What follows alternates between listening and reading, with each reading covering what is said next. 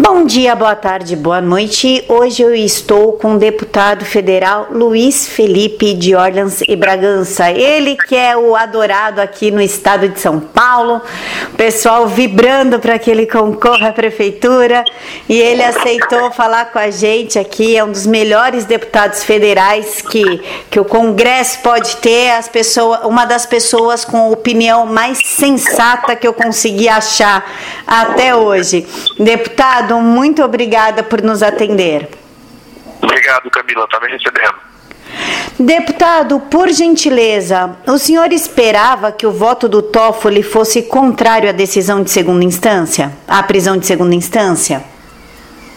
Não, eu não esperava. Eu sabia que ele já havia votado é, contrário à prisão em segunda instância em outras vezes, mas eu achava que ele ia ter uma postura sensata de rever as interpretações que ele uh, propunha para que a gente não entrasse num, num momento de caos jurídico e de caos social, que é o que a, a decisão deles acarreta nisso. Todos, todos temos consciência que a, a nossa Constituição ela não é perfeita, ela é extremamente ambígua e cabe sim ao júdice individual de cada juiz uh, interpretar a Constituição da maneira que eles entendem. Infelizmente, uh, neste caso específico, uh, uma decisão leva à ordem, a outra decisão leva ao caos. Ele resolveu, resolveu tomar a decisão do caos.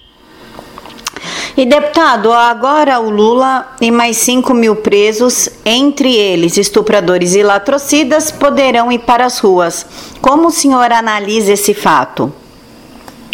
Então, acho que eles nem ponderam essas reverberações. Acho que uh, o objetivo maior deles é exatamente primeiro de soltar o Lula. Né? Isso nós sabemos que todos os advogados ali não são juízes em sua maioria, todos são partidários, foram nomeados por um sistema partidário uh, extremamente nocivo da, da nossa política e representam partidos e personalidades. Eles não efetivamente representam a defesa de intentos constitucionais, intentos de manter o Estado de Direito.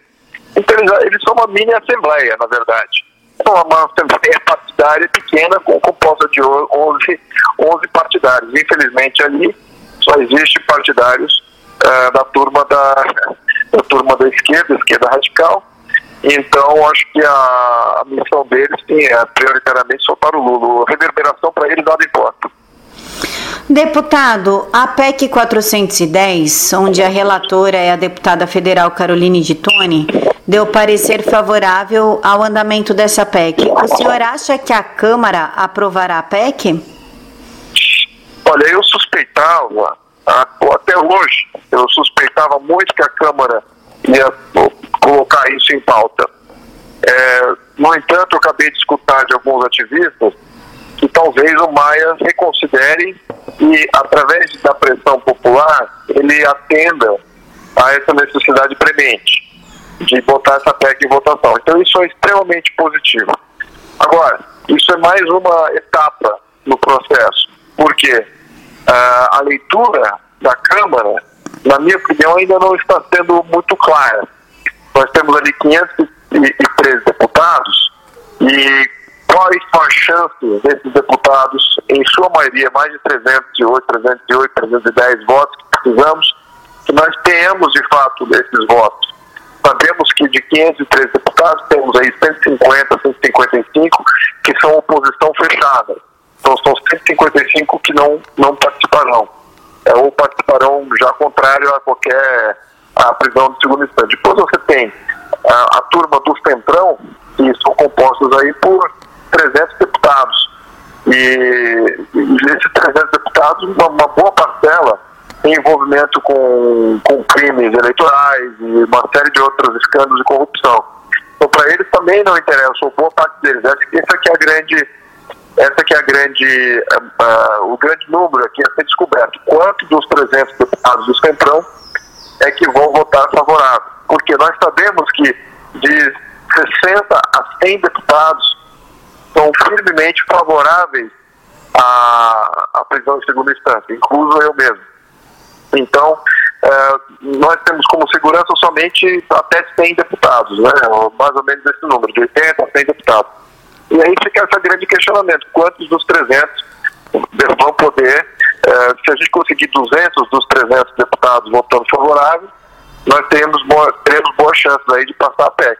Caso contrário, é um risco que a gente corre uh, e talvez na leitura do Maia ele talvez queira entender dessa maneira também. Uh, não sei, não sei para que lado joga o Rodrigo Maia nesse quesito, né, ele pessoalmente né, falando, mas o fato de ele colocar isso a voto é, é bom para nós. Agora precisamos entrar no detalhe aqui da leitura de como é que os deputados vão votar. Deputado, o senhor acha que agora há possibilidade de pedir o impeachment de Toffoli? Olha, isso sempre foi uma possibilidade, né? Eu acho que uh, a função de não ter pedido isso antes era simplesmente por uh, esgarçamento da, da população como um todo, porque é necessário muito empenho da população ser chamado para fazer uma mobilização contrária ao Toffoli e, você não pode estar sempre convocando a população para todos os itens é, que estão ocorrendo em Brasília. E esse item é um dos que precisa mobilização. E como não havia muito fato novo, fato gerado novo, uh, do Toffoli uh, nos momentos anteriores, talvez isso tenha caído uh, por terra. Mas agora, absolutamente, agora volta em voga a irresponsabilidade de vários juízes do STF de tomar essas medidas, além das outras irresponsabilidades que eles já cometeram aí, de cunho até criminal. Deputado, como o senhor e os outros deputados pretendem se organizar para evitar os maior, maiores danos ao combate à corrupção? Bem, olha, o que nós podemos fazer como partido, é, e é o que eu sempre coloquei até como crítica ao próprio governo. Eu sempre achei que nós deveríamos ter trancado pauta no início do mandato com relação a todo o plano anticrime do Sérgio Moro. Eu entendo muito bem as necessidades do mercado, o momento premente de criação de emprego, inflação, recessão, etc, etc, e caos fiscal. Entendo muito bem, sou do mercado financeiro, tenho experiência, etc. No entanto, agora, mais uma vez, vemos como não avançar na pauta anticrime, anticorrupção, nós ficamos debelados como nação, nós não conseguimos avançar nas outras pautas. Mais uma vez, nós somos cerceados aqui do nosso poderio de avanço e da nossa inclusão uh, no mundo desenvolvido. Mais uma vez, por causa que a gente não avançou nas pautas de uh, uh, crimes contra crimes lesa pátria. Então, isso que eu, isso, acho que a gente tem que dar isso como prioridade, trancar a pauta, ao menos os, os partidos e parlamentares que estão visceralmente vinculados com isso que está acontecendo, e a consciência de que essa é a grande batalha a ser travada, é, é a conquista pela justiça é, do povo brasileiro. Isso ainda está nos fugindo pelos, pelos, pelas mãos, é, por entre os dedos. Né? Então, temos que, temos que botar isso como prioridade. Se o governo não toma essa iniciativa, se os parlamentares que estão aliados ao governo não tomam essa iniciativa, se não há uma grande coalizão de partidos que queiram botar isso como a, a, a missão fundamental e prioritária do governo de parlamentares recém-eleitos, você vai estar sempre na mão de corrupto, negociando qualquer tipo de acordo internacional, qualquer tipo de parceria, privatização, é, redução de é, quadros no Poder Executivo, vai estar sempre na mão de um corrupto negociando contra você do outro lado da mesa. E eu acho que isso não é mais aceitável. Deputado, o senhor gostaria de deixar alguma consideração final para o pessoal aqui do Vista Pátria que tem tanto carinho pelo senhor? Olha, eu, uma das grandes felicidades que eu tenho de tudo que está acontecendo uh, no Brasil é que o Brasil mostrou que tem população consciente, capaz de fazer mudança política, capaz de aparecer no momento certo. E mais uma vez vamos precisar da população engajada para lutar pela, pela justiça, lutar contra a corrupção.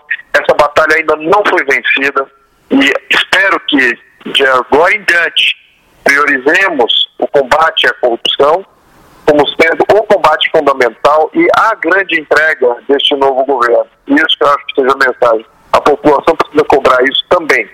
Essa raiz forte e não só uma visão mais pragmática uh, de, de acomodação dos jogadores políticos para ter governabilidade. Acho que a gente tem que sim ser militante, ser sectário do ponto de vista uh, de você obter e conquistar a justiça de uma vez por todas no Brasil.